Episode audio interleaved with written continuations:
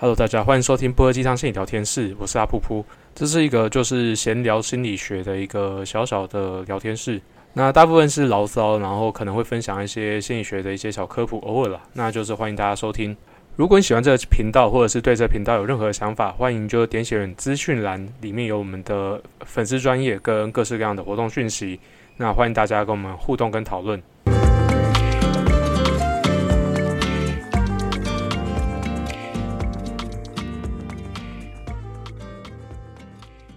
收听不喝鸡汤心理聊天室，我是阿噗噗。嗨，我还活着，就是最近实在是忙爆了，想不到我会录音吧。然后。好，我觉得就是认真讲了，就是最近真的是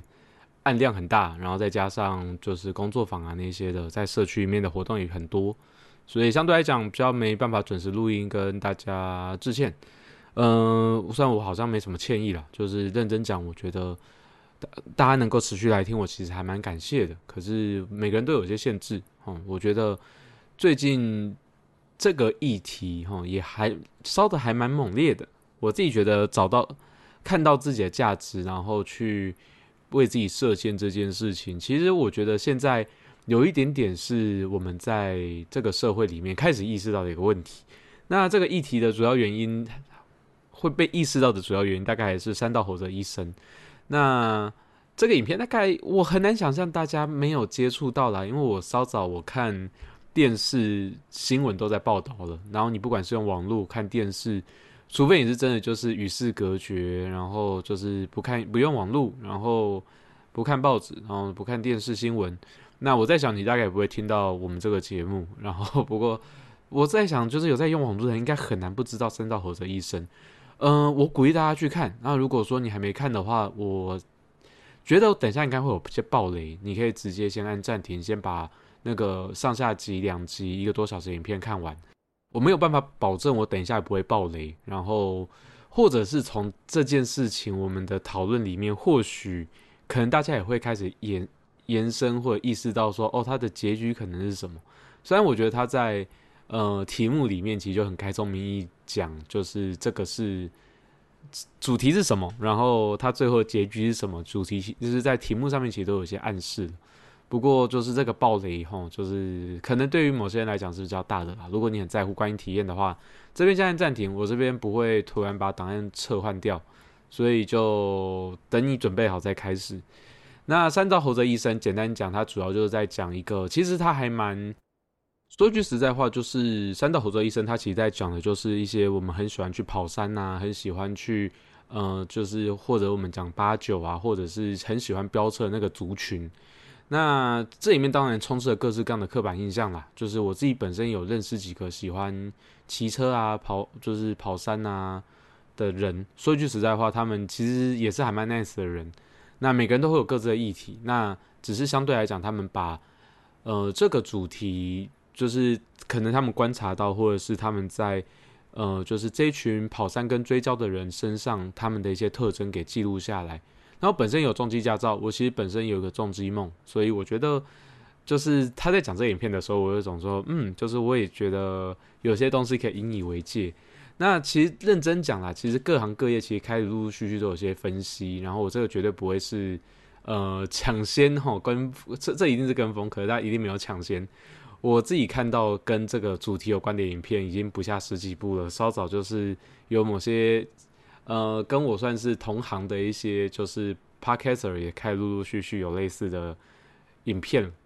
那所以我自己觉得啦，就是这个主题我们算是也是跟风少做一下，我也聊聊我的看法。毕竟我觉得我自己的服务对象主要就是这群人，哦，就是男性这个这个族群，所以我觉得还蛮值得聊的。然后我也我最近就是因为也开始有一些，呃，因为方案有一些研究，有一些讨论的关系。我觉得这个影片超有代入感的，然后认真讲一件事情，这个影片其实说真的，我觉得有点像天上掉下来的礼物吧，就是他把我们想要讨论的主题叫做独线男子气概跟男性在华人文化，不管承不承认哦，就是亚洲文化、华人文化的这个文化圈里面，我们可能需要去面对的一些压力，尤其是面子问题。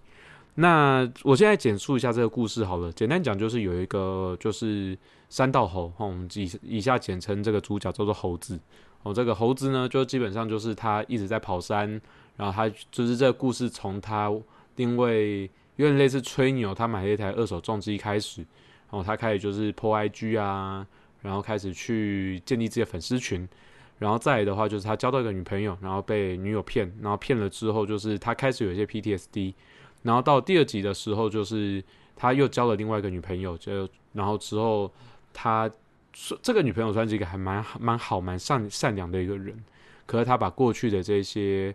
情感这些恩怨情仇带到现在关系里面，然后他自己本身就是不断的在追逐，就是他想要做一些更酷更炫，然后觉得好像只要技术够好，他就可以人生就可以无往不利，然后他的粉丝数就会越来越越来越多，然后他也在这个过程里面，因为预期到他自己可能可以越做越好哦，就是或者是那个面子让他骑虎难下，他觉得他自己必须得越做越好，所以他把自己的就是气球越吹越大。然后最后有一天就是破掉了哦，就是他的人际关系开始出问题，他才会开始出状况，他的身心状况也开始出了现出出现一些毛病。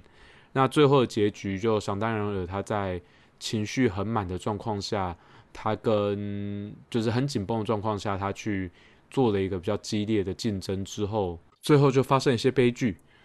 那这个部分就如果报道雷的话，我先说声抱歉，我前面已经有警告过了。那这个故事对我来讲啦，我自己是没办法用正向框架去看这件事情。我认为这个猴子他不是在追求一个梦想，他在追求的是一个他对于自己自我价值感的不足，然后他需要用，因为他这个自卑的感受，他需要用虚张的声虚张声势的方式，不断的让自己去忽略掉自己的不足。那这个不这这这个东西最最终，因为他自我价值感的议题，他最终压垮他自己。这个故事的主轴是这个，其实认真讲，就是他一直提到一个主轴叫做莫忘初衷。其实我们最一开始的出发点，往往都是有一个很有梦想的起点，可是是在什么时候我们迷失了？在什么时候我们开始觉得我们在追求东西跟原本不太一样了？就是尤其是最让人觉觉得心疼跟心痛的一点，就是当就是他的伴侣一直在试出善意，那个超商妹一直在试出善意的时候，他最后还是去掉到就是。他觉得对方就是在背叛他，那他就是在欺骗他这件事情。那我自己觉得啦，就是这部片有意有意义重大的东西哈，就是机车这个东西绝对是一个影子，它真正议题在去描写人。那这个人就是我们在这整个文化跟社会里面，其实我们常会被呃社会期待哦，或者是我们自自我验证预言去把他自己把自己绑死。就大家可以试想一下，就是这位猴子先生哈，就是他一开始他其实是真的，或许他真的有某一些时刻他很喜欢骑机车，然后他，然后可是这件事情是从什么时候开始变掉的？大概就是从他买买的那台二手的重机开始。那这个重机其实就他当初会去买这台重这这这台车的原因，也是在于他跟别人说他有一台大型重机，然后他。为了要买这台机车，他已经当时已经是把他的所有的资产都挤出来，他就是，然后可是，在那种状况下，他其实，呃，就就是他选择了那一台车。我们到后面知道，他有很多的问题，他其实并不像大家所说的那么华丽。它是一个很有趣的隐喻，就是我们原本想象中，就是我们可以有一些非常豪华、非常华丽的一些称号跟名称。可是这个东西在别人给我们的过程里面，或者是在包装过后，它其实并不如我们想象中美好。它甚至需要我们付出更大的代价。我们要有这么多的名气，哈，我们要有那么多的，呃，就是就是这些虚荣跟相对来讲比较肤浅的一些虚荣这件事情，其实我们也是要付出很多代价的。认真讲一件事情啦，其实我自己在就是就算是在呃社会打滚多年，其实我大概可以。猜想得到这类的人其实还蛮多的。我们前阵子就有一些同事或者有一些朋友反映，就是他说：“哎哎，某某工作好像他们一个月赚八九万，赚好多钱哦。”然后可是就是你可以看得到他们就是他们表面上报了一个数字，可实际上他们在过的生活可能完全不一样。那这个东西就是有点像是他们需要撑出那个排场，撑出那个面子。他们可能就是。一天吼，就是就是只吃一餐，和那餐要吃的很豪华，而且他不是为了要吃，他是叫吃吃给你看，或者是我们其实也会看到有一些人，他其实，在就是很很穷，甚至是他可能就是在刚起步的时候，他可能就是去买了一些名牌，那个东西可能不是跟他工作直接相关的。如果是身材器具很贵，我觉得它都是一个还蛮合理，而且我觉得也是一个值得投资的项目。可是你有看过多少他是在做一些业务工作？他为了要能够跟别人能够有一较高下，不要被别人看不起，他可能用他好几个月薪水去买的一个很好很好名牌包，然后可能花了好几年把才把这个贷款还清。那这个东西真的值得吗？这件事情其实还蛮值得我们去深思的。那认真讲一件事情啦，我觉得最有议题、最有问题的，大概会是，其实我自己本身也有遇过一些人哦，我相信这些人也出现在大家身边。他也跟这位猴子一样，他是用就是全额贷款的方式，他用几乎是零成本的方式，用全额贷的方式去买下一台，就是他可能他的月收入根本付不起的一台车子，或者是一台机车。那等到他的贷款缴不清的时候，他他最后把它卖掉，有的甚至没办法脱手的，他可能就是面临到他的就是信用破产这一块。其实大家可以去。反思一件事情哦，其实我每次再去做一些很，呃，在在做一些很极端的操作。我前阵子其实也在想一些比较极端的投资，就我很庆幸我自己没有做。我每次就我自己的反思啊，我觉得不要讲别人，我自己的反思就是，我好希望我自己能够有好很好的生活，希望好希望呃给自己爱的人能够有一些好的一些呃生活跟好的就是一些基础。可是我其实自己在想的一件事情是，我我想说，哎，我这个钱可以去卡那边，我这个钱可以卡那边，那我还可以再去，就是贷款什么钱出来的这种状况下，其实就是他会把我们自己的能够走的步伐通都卡死，然后是就是甚至是当一旦有一个点然后出包之后，它就是一个骨牌，然后就会把我们所所有呃想象中可以过的美好生活通都打乱。那为什么我们要去做一个那么剧烈、那么急促的一个操作？那这这东西的本质就在于说，我们好急着希望能够让别人能够看得起，可到底是谁看不起我们呢？我觉得这一直以来都是一个好好很好的问题。我们现在开一台，就是我们因为有需要，我们开一台就是就 C 数比较小的，就是一台车子又怎么了吗？开骑速克达又怎么了？或者是？呃，我们可能暂时没有那个需求，我们没有要住那么好的房子，我们先租一间小套房，那价格合理，各方面没有太大的问题。哦，我们没有被房东熬，哈，所以被房东熬得很惨的那种状况下，我们去，我我们不是去追求一个东西，它的表面效度好这件事情，它其实并不是罪过。我自己觉得，如果说我们的环境可以可可能没有那么好。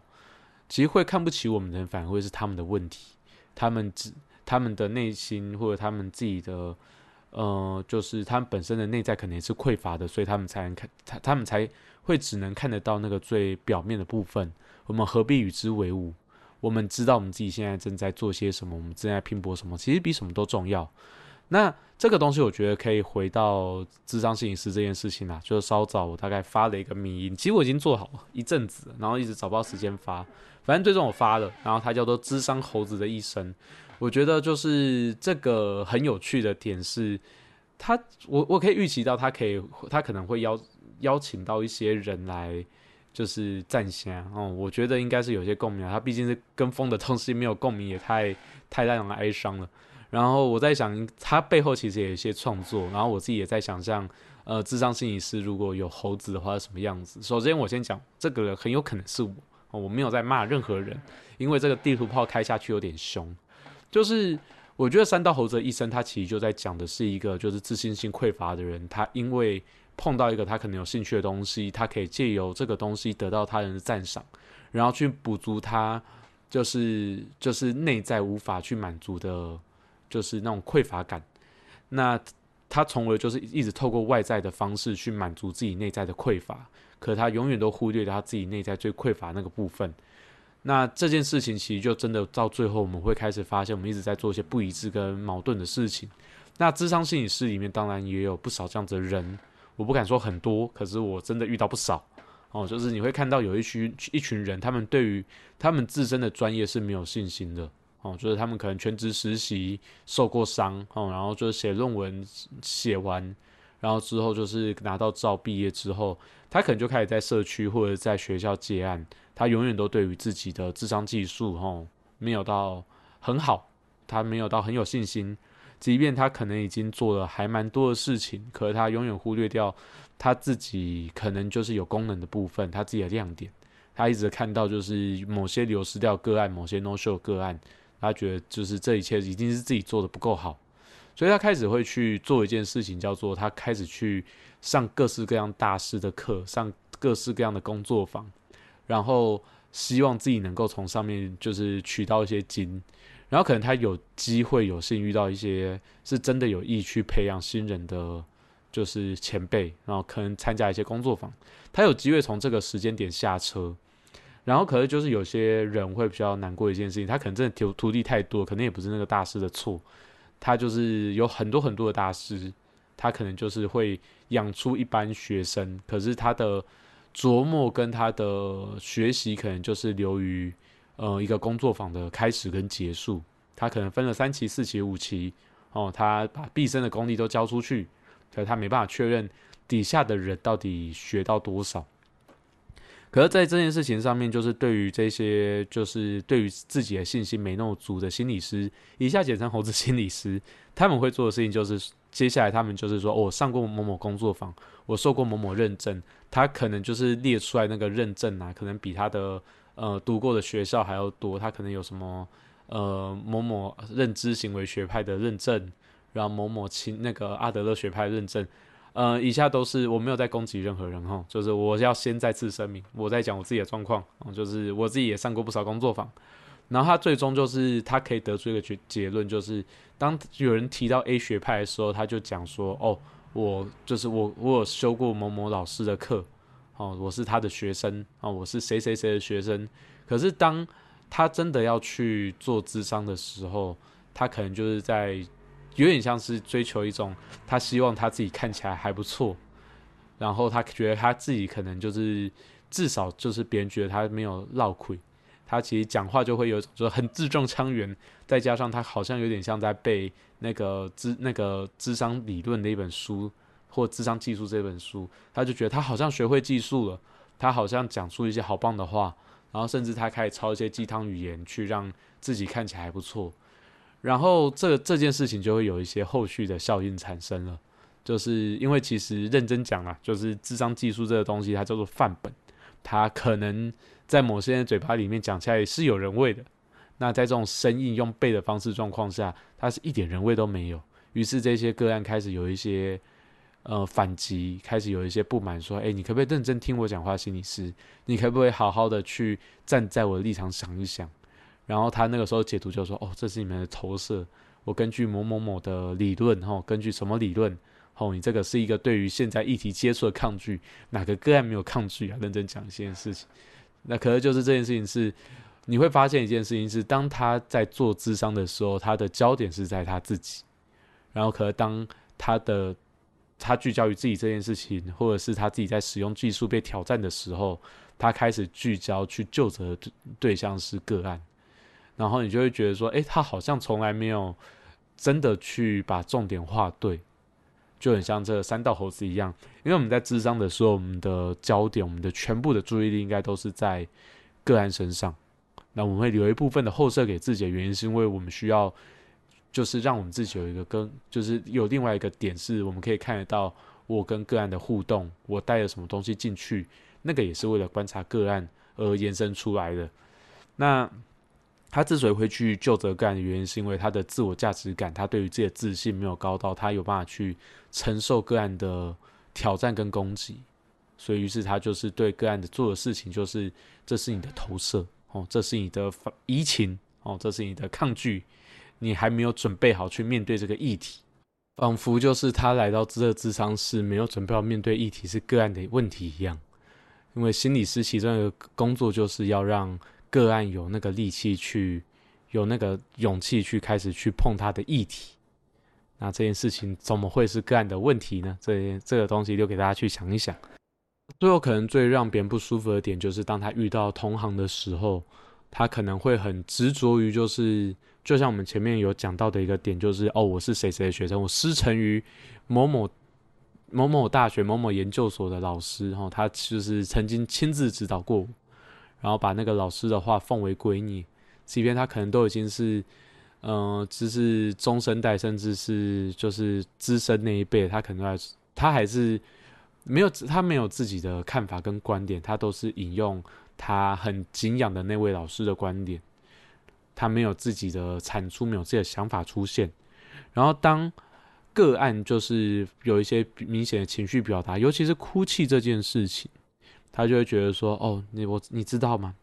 我我我做个案的成效是好的。你知道我每个个案，在我跟我个案就是在跟我个别智商的时候，他都会哭，他都会好好的从自己的心里面捞出他最难受的东西，在我面前哭。”那他会把这件事情当成他有成效的来源，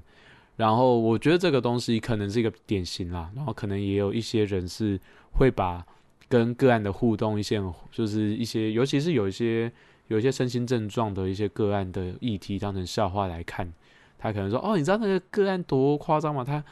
就是他怎样怎样怎样，可是认真讲一件事情，我大概可以分辨出来，就是有些。人是真的需，就是有些助人工作者是真的需要有一些减压，他需要有些调试，他可能也是需要同才支持。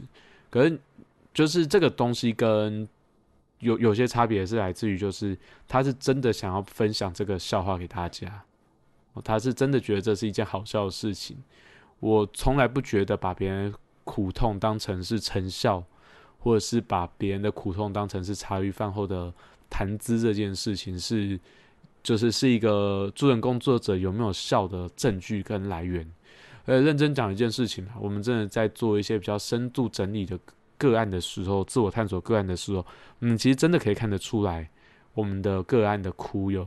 就是有分成两两类，一个叫做被害者那类型的哭，一种叫做疗愈的哭。那我觉得就是我们需要去看的事情是。他的被害的哭有没有减少？他的疗愈的哭有没有增加？他有没有真的去修复到？然后认真讲一件事情，我自己也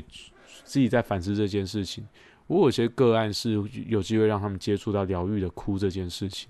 可是我发现我好多的个案其实，因为我毕毕竟本身是走认知行为学派的，那我自己觉得我好像真的产生疗愈的哭不太常见。我比较常见的会是，他们有力气去面对自己哭这个情绪，到最后反而慢慢不哭了，开始有力气可以说，我觉得我有能力去，呃，用新的信念或用新的故事的版本跟积模去面对我未来生活，所以他越来越不哭，他不是从头哭到尾。然后我认真讲一件事情，我也认识一些就是在智商室里面有很不好的经验，他们就在抱怨说，哦，我好像去那边就是一直哭。然后哭到第六次、第七次的时候，想说为什么我每个礼拜到这边哭，哭完之后好像没有比较好，我心情还越来越差。他最后就不去了。那我就那我觉得第五点，我就是一个算是自己呛自己了，就是其实好多的心理师都好期待能够当网红，然后去跟一些时事啊，然后觉得或者是觉得自己的言论很值得被。呃，被记录或者是被传送哈，或者是他自己想红，然后有更多的客源。认真讲啦，就是啊，就是做网络平台，以心理师来讲，它转换率不高啦。就是可能就是我看到好多的心理师就觉得说，嗯，就是我觉得我是有料的，然后我去 PO 上去之后，我一定会就是呃飞黄腾达。我曾经也这样想过，我也曾经觉得说，嗯，就是我 PO 这些东西应该会慢慢越来越红。然后殊不知，我觉得我到现在。嗯，就是有时间更新就不错了。我觉得就是粉钻这个东西，至于我的功能就是提醒我自己要有一些反思，我要想一些时事梗，或者是想一些我在智商里面的经验，可以拿出来跟大家分享的。所以我的迷音很多时候也是觉得，哦，我觉得这件事情很有趣，或者是我觉得这件事情的反思，我觉得是有点后设的幽默，然后放在上面跟大家分享。可是就是我可以看得到有很多的。呃，心理师哈，就是他，他是真的在想他要经营个人品牌这件事情。我觉得就是我很喜欢，就是三个傻瓜的一句话，叫做“当我们追求我们个人的卓越，就是那些成就就会随后跟上。”我觉得我们在做心理师，在做经营个人品牌这件事情，最核心的本质还是在于它对于我们的专业能力上面有没有帮助，而不是让我们看起来好像很厉害。这两者是有很巨大的区别。那这是我想象中的智商智商猴子哦。我这边要补充一件事情，我在录音原本快快要告一段落的时候，就是我有看到有一位就是陈鸿儒智商心理师，我我对他的还蛮，我对他的就是粉钻还蛮有印象的。他有一个版本的故事，我欢迎大家去看。我觉得他写的蛮蛮好的，甚至比我前面的版本可能还好很多。我觉得我最大的议题就是我攻击性太强，哦，就是 我觉得这个东西是我现在目前也还在反思的。虽然我觉得我没有打算要改。那话说回来，就是有一个很重要的点，就是其实，在我们在努力的去叠一些比较表层的形象，让我们看起来好像高人一等，看起来很优秀的这些东西的时候，其实我们是真的有好多时间点，我们可以去让自己喘口气，让自己停下来，或者是我们可以去想，把这台车换掉，我们换成普通一点车，我们负担得起这件事情到底怎么了？其实这个东西就会让我想到，就是阿德勒治疗很常提到的自卑感跟自卑情节。我们自卑感的这件事情是每个人都会有的，那它是我们自我超越来源。如果说我们当我们有自卑感的时候，我们当我们试着去超越的时候，我们的确是一步一步在进步。只是那个自卑的感受，其实当下可能不是很好受。可是如果说我们是一种自卑情节的话，我们总是认为自己不如人。于是我们花钱去堆积的东西，并不是我们的能力，而是我们看起来厉害这件事情。我们最后的结果，其实反而不会是我们有一天发现说，诶，其实我好像做的还不错，好像蛮厉害的，而是说，诶，他怎么又超越我？我怎么看到另外一个人比我厉害？我要去做一些事情，让我自己看起来更厉害。而且重点不是我变得厉害，是我看起来厉害这件事情。我觉得任何行业都会有，任何人。性别、种族、肤色，我们都多少有这样子的人性在里面，就很像是，呃，就很像是 I B T 的学派里面常讲的，就是人有包含理性跟不理性的那一面。我们并不是不能去追求一些比较表浅哦、比较呃表面的一些东西，我们当然可以去追求这些东西，可是我们需要去了解说，为我们为何而追寻这些东西。因为如果说我们没有去搞懂或者理清，说我们去满足这虚荣心的核心的目标是什么，那我们会不断的去叠一些，我们到最后回头看，我们觉得好蠢，好没有必要，我们的身体都搞坏了，我们的身心状况都搞砸了，可是我还在始终追逐一个其实有一点点肤浅，然后又有一点点对自己帮忙有限的一些目标跟梦想。我觉得回到最莫忘初衷这件事情，其实还是一个点。我们有没有办法在我们自己热爱的事情上面投入足够多的精力，然后换取我们觉得合理，然后我们又可以开心的回报？它可能不是钱，而是它带给我们的一些快乐。那如果说我们开始去追逐一些名次啊，再去追求一些我们看起来厉害，或者是追求一些面子。往往就是我们把那个初衷忘了。我们会一开始会去做这些事情，绝对不是因为说我想要成为这个业界第一名所以才做，而是我们要做这些事情对我们来讲别具意义，或者是它带给我们其他事情无法带给我们的快乐，所以我们去投入这件事情。那我觉得最重要的事情就是我们不要把那个初衷忘记。然后还有一个点就是，我好喜欢他们最后总是有一句总结。第二部总结我停下来看好久。我觉得那个东西其实就是真的有还蛮打打中我的，就是我们在现实中所经历的痛苦，其实远远不及于我们在想象中所获的痛苦。我觉得这个其实就还蛮，呃，我们在心理治疗还蛮常去谈到这件事情。我们的痛苦来源其实往往都是我们自己的费心信念，或者是我们的积木、我们的想象带给我们的。其实我们在很认真、很投入做一件事情。或许我不够了解你，我也不认识在耳机另外一头的你。可是我相信，我们足够投入一件事情，我们真的热爱这件事情。我们不需要争争取成为那个第一或唯一，我们就已经是一个足够好的人了。那我们能够维持这样的热情，我们维持这样的快乐，当我们就真的慢慢走向我们自己满意，我们觉得我们自己很满足那个地方，相信我，其其他人也不会对我们的成就有什么意见。而如果说我们是认真去，呃，因为喜爱，因为我们的初衷而去执行这件事情，就算真的有人就是拿一些就是有的没的东西来戳我们，拿一些舆论来就是攻击我们，说句实在话。我们的自我足够强大，那些东西也不足为惧。那这个，我觉得这一集其实就有一点算共勉之了。我觉得原本是想要多谈一些毒性男子气概，